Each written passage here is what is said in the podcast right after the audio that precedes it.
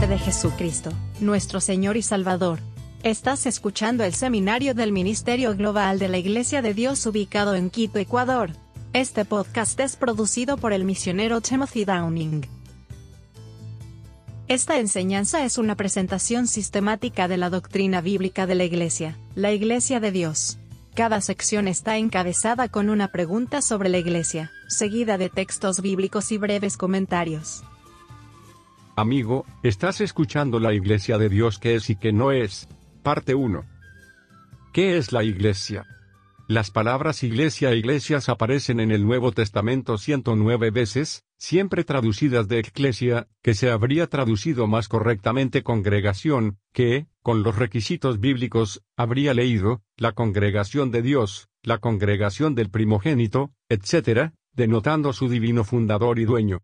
Y, la congregación que estaba en Antioquía, la congregación de Dios que estaba en Corinto, la congregación de Asia, la congregación de Galacia, etc., denotando las diferentes ubicaciones geográficas de las congregaciones de Dios. Pero ya sea que usemos la palabra iglesia, como de uso común, o congregación, la denominación más correcta, solo debemos darle el significado que esté de acuerdo con la palabra de Dios. Usar una palabra de la Biblia fuera de su significado bíblico es pervertir la Biblia. Entonces, ¿cuál es la definición bíblica de la Iglesia? Respuesta, y puso todas las cosas debajo de sus pies, y lo dio por cabeza de todas las cosas a la Iglesia, que es su cuerpo, la plenitud del que todo lo llena en todo. Efesios la 1 y 22, 23. Y Él es la cabeza del cuerpo, la Iglesia, el cual es el principio, el primogénito de los muertos, para que en todas las cosas tenga la preeminencia. Colosenses la 1 y 18. Quien ahora se regocija en mis sufrimientos por ustedes, y llena lo que queda detrás de las aflicciones de Cristo en mi carne por amor de su cuerpo, que es la Iglesia. Colosenses la 1 y 24. La Iglesia es el cuerpo de Cristo. Y siendo el cuerpo de Cristo, necesariamente incluye a todos sus miembros. Por lo tanto, llamar iglesia a un edificio terrenal es ridículo, y llamar iglesia a una división organizada es subvertir la verdad. Ninguna secta contiene todo el cuerpo de Cristo, por lo tanto, ninguna secta es la iglesia de Dios. Entonces, como hombres honestos, que esperan ser juzgados por la palabra de Dios, nunca llamemos a nada la iglesia sino el cuerpo de Cristo, yo. E, todos los salvos, ya sea universalmente o en cualquier localidad dada. ¿Quién es el fundador de la iglesia? Se nos dice que Abraham buscaba una ciudad que tiene fundamentos, cuyo arquitecto y constructor es Dios. Hebreos las 11 y 10. Y el apóstol Pablo les dice a los hebreos convertidos en el capítulo siguiente, versículos 22-24, pero habéis venido al monte de Sión, a la ciudad del Dios viviente, la Jerusalén celestial, ya una innumerable compañía de ángeles, a la Asamblea General y a la Iglesia de los primogénitos, que están escritas en el cielo, ya Dios, juez de todos, ya los espíritus de los justos perfeccionados, ya Jesús, mediador del nuevo pacto, ya la sangre de rociar, que habla mejores cosas que las de Abel. Esa ciudad cuyo constructor y hacedor es Dios a la que hemos venido en la dispensación del Evangelio, y es la iglesia de los primogénitos. Cristo, quien fue Dios manifestado en carne, es el fundador, constructor y hacedor de la Iglesia. Porque este hombre, Cristo Jesús, fue contado por más gloria que Moisés, por cuanto el que edificó la casa tiene más honra que la casa. Porque toda casa es edificada por un hombre, pero el que construyó todas las cosas es Dios. Hebreos 3, 3, 4. Apacienta la iglesia de Dios, que compró con su propia sangre. Hechos las 20 y 28. Esposos, amen a sus esposas, como también Cristo amó a la iglesia, y se entregó a sí mismo por ella, para santificarla y purificarla en el lavamiento del agua por la palabra, para presentársela a sí mismo como una iglesia gloriosa, santo y sin mancha. Efesios 5, 25-27. Sobre esta roca edificaré mi iglesia, y las puertas del infierno no prevalecerán contra ella. Mateo las 16 y 18. ¿Cuándo fue construida la iglesia? El último texto citado arriba habla de su edificio como entonces en el futuro. Ahora lea un Corintios 3, 9. Sois labranza de Dios, edificio de Dios.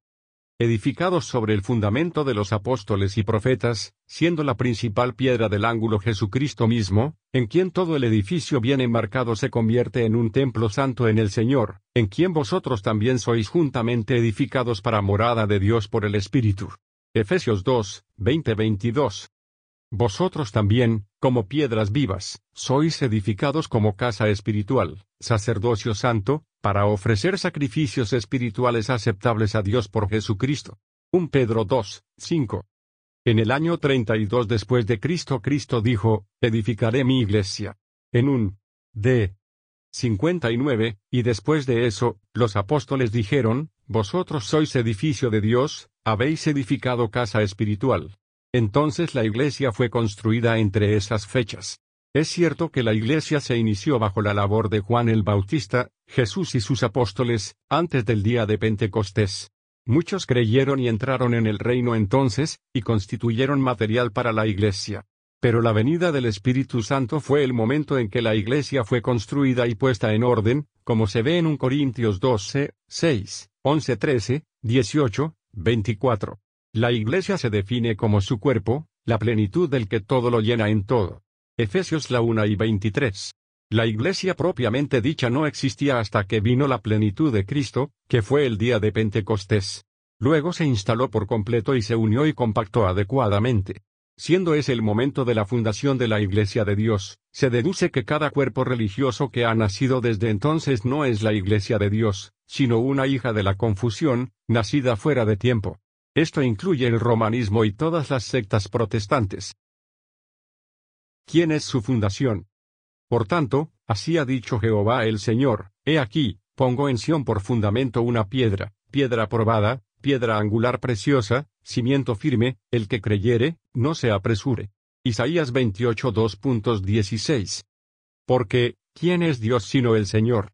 ¿O quién es la roca sino nuestro Dios? Salmo las 18 y 31 porque nadie puede poner otro fundamento que el que está puesto, el cual es Jesucristo. 1 Corintios las 3 y 11. Edificados sobre el fundamento de los apóstoles y profetas, siendo la principal piedra del ángulo Jesucristo mismo, en quien todo el edificio bien enmarcado se convierte en un templo santo en el Señor.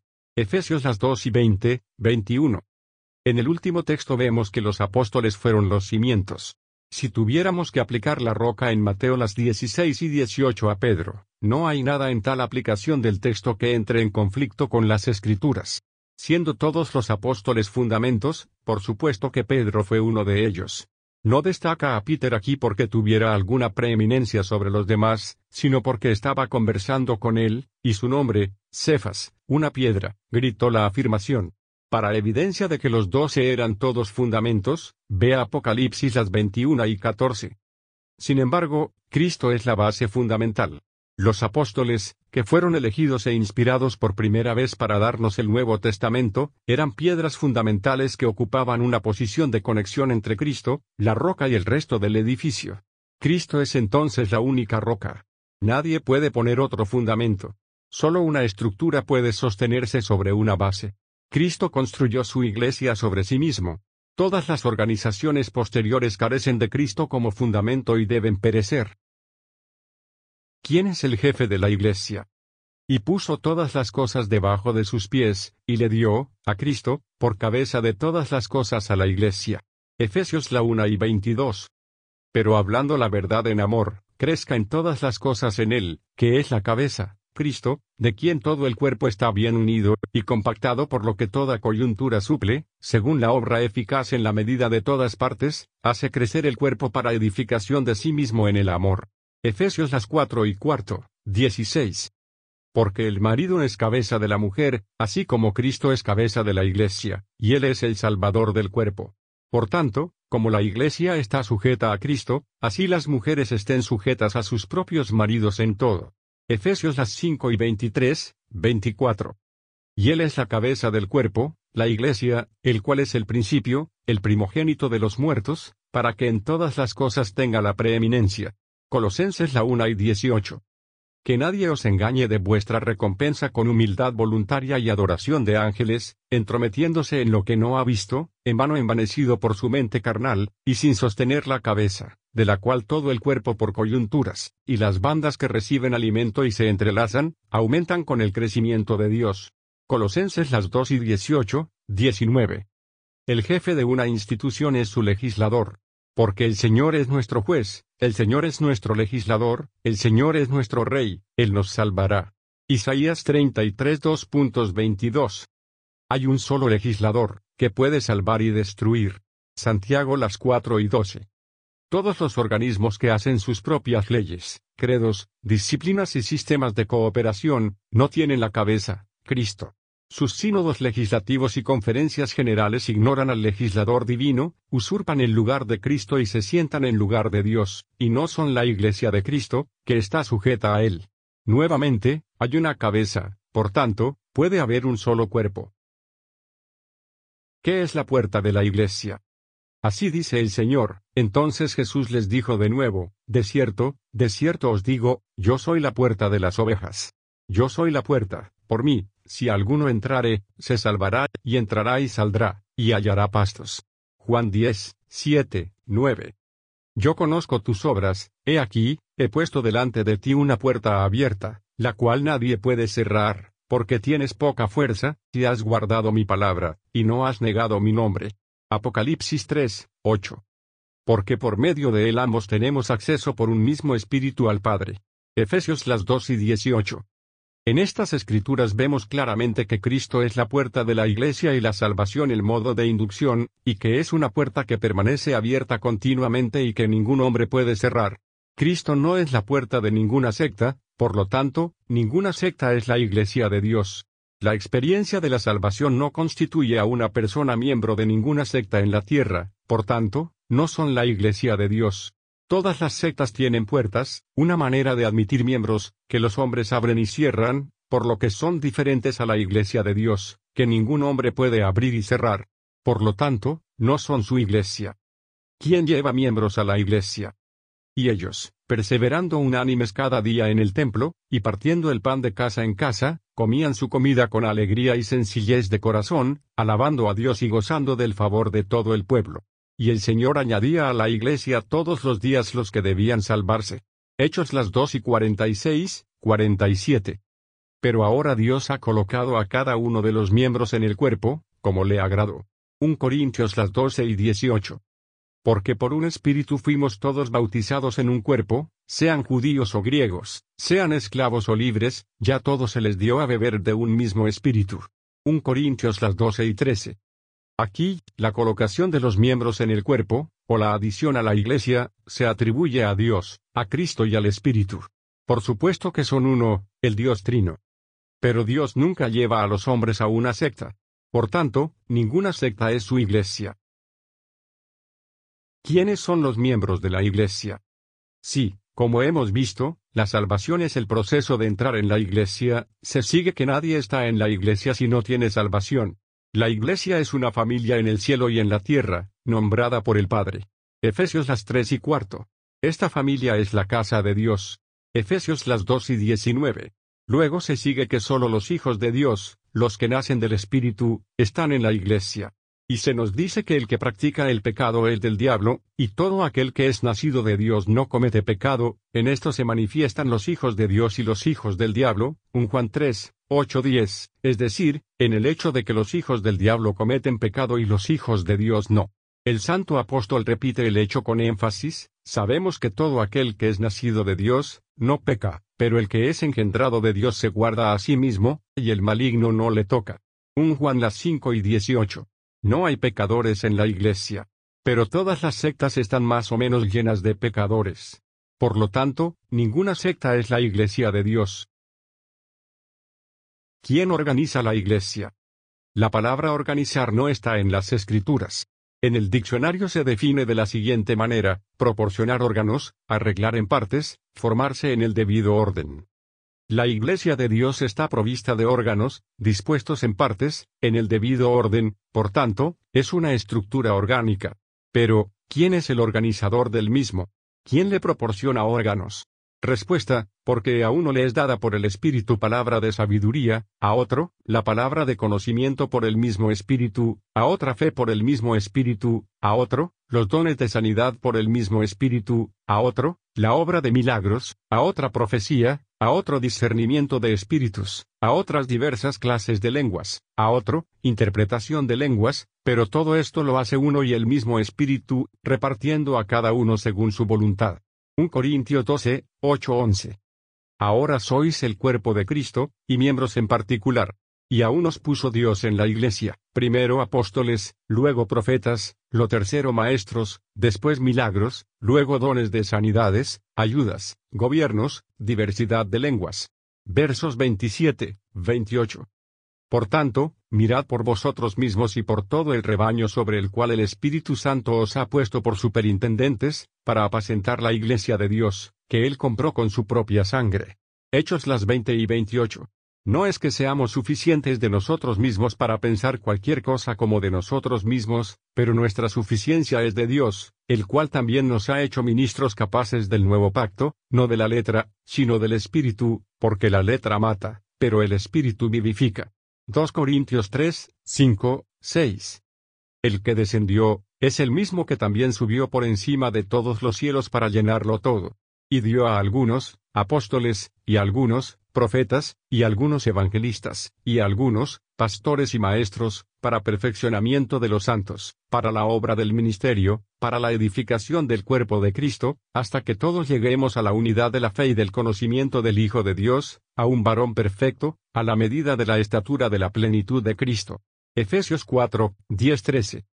Estos son suficientes para probar que Dios provee a su iglesia con todos sus órganos, es decir, con todos los dones necesarios del Espíritu y oficiales.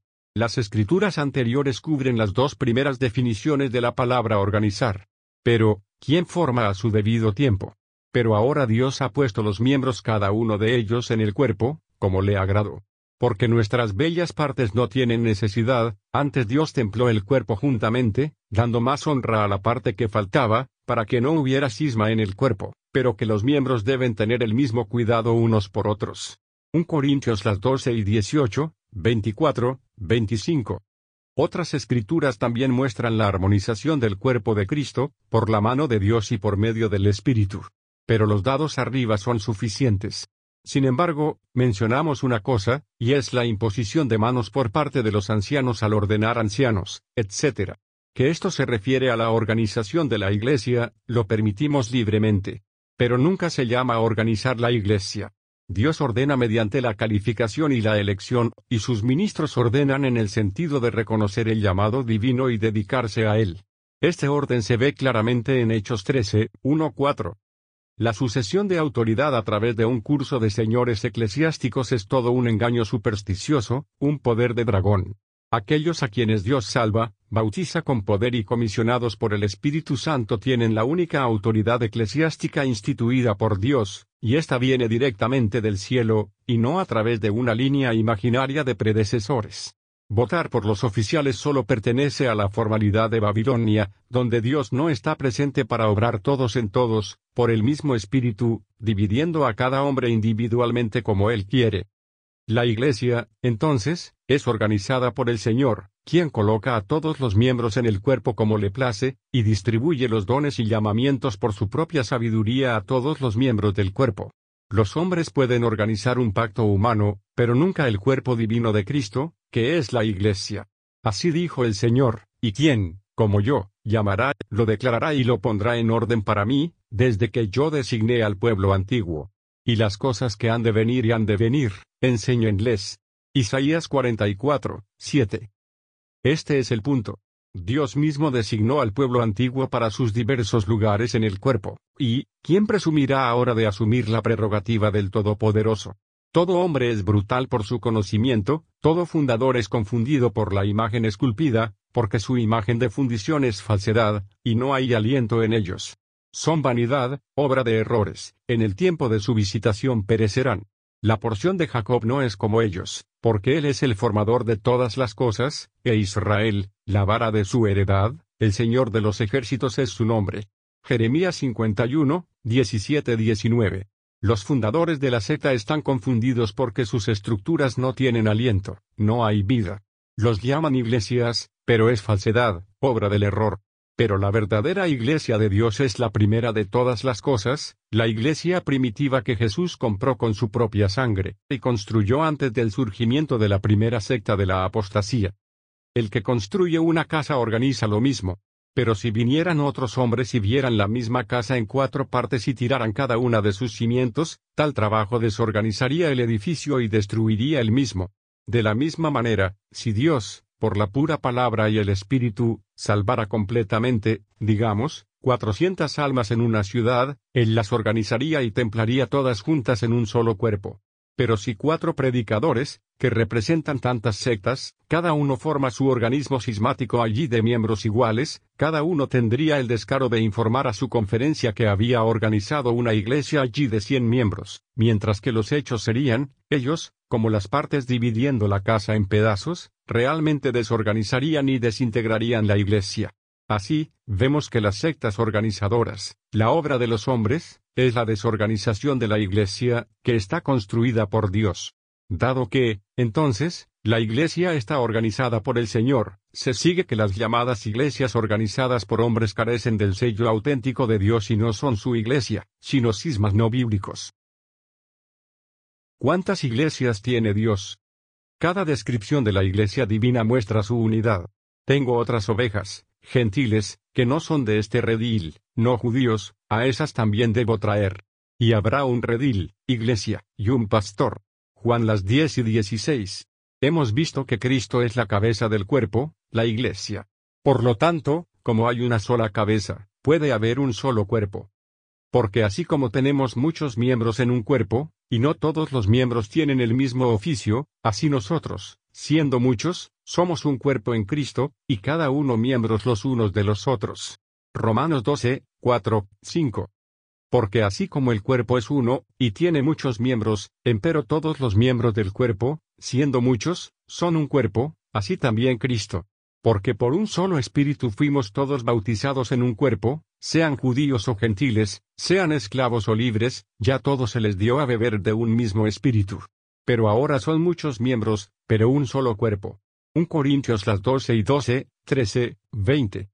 Porque Él es nuestra paz, que hizo a los dos uno, y derribó el muro intermedio de separación entre nosotros, habiendo abolido en su carne la enemistad, la ley de los mandamientos contenidos en las ordenanzas, para hacer en sí mismo de dos un hombre nuevo, haciendo así la paz, y para reconciliar a ambos con Dios en un solo cuerpo por la cruz, habiendo matado en ella la enemistad. Efesios 2, 14-16. Hay un cuerpo y un solo espíritu, así como sois llamados en una esperanza de vuestro llamamiento, un solo Señor, una sola fe, un solo bautismo, un solo Dios y Padre de todos, el cual es sobre todos, y por todos, y en todos. Efesios 4, 4, 6. Y la paz de Dios gobierne en vuestros corazones, a la cual también sois llamados en un solo cuerpo, y sed agradecidos. Colosenses las 3 y cuarto. Estas escrituras prueban positivamente que hay una sola iglesia verdadera, así como hay un solo Dios, un solo Dios verdadero. Ya que somos llamados por Cristo a un solo cuerpo, el llamado a unir varios cuerpos debe ser del anticristo. Una vez más, la iglesia mantiene la misma relación con Cristo que una esposa tiene con su esposo. Y te desposaré conmigo para siempre, sí, te desposaré conmigo en justicia, juicio, misericordia y misericordia. Incluso te desposaré conmigo en fidelidad, y conocerás al Señor. Oseas las 2 y 19, 20. Por tanto, hermanos míos, también vosotros habéis muerto a la ley por el cuerpo de Cristo, para que os caséis con otro, es decir, con aquel que ha resucitado de entre los muertos, para que llevemos fruto para Dios. Romanos 7, 4. Porque te celo con celo piadoso, porque te he desposado con un solo esposo, para presentarte como una virgen pura a Cristo. 2 Corintios 11, 2. El que tiene esposa es el esposo. Juan las 3 y 29. Porque tu hacedor es tu marido, el Señor de los ejércitos es su nombre, y tu redentor, el Santo de Israel, Dios de toda la tierra será llamado. Isaías 54, 5. La idea de que Cristo tenga más de una esposa, iglesia, repugna a la Biblia y es una calumnia contra el Hijo de Dios. ¿De quién se nombra toda la familia en el cielo y en la tierra? Efesios las tres y cuarto. Ahora pues, ya no sois extraños ni forasteros, sino conciudadanos de los santos y de la casa de Dios. Efesios las dos y diecinueve. De estas y otras escrituras, vemos que la iglesia es la familia o el hogar de Dios. Y, dado que un hombre solo puede tener una familia, se sigue que Dios tiene una sola iglesia.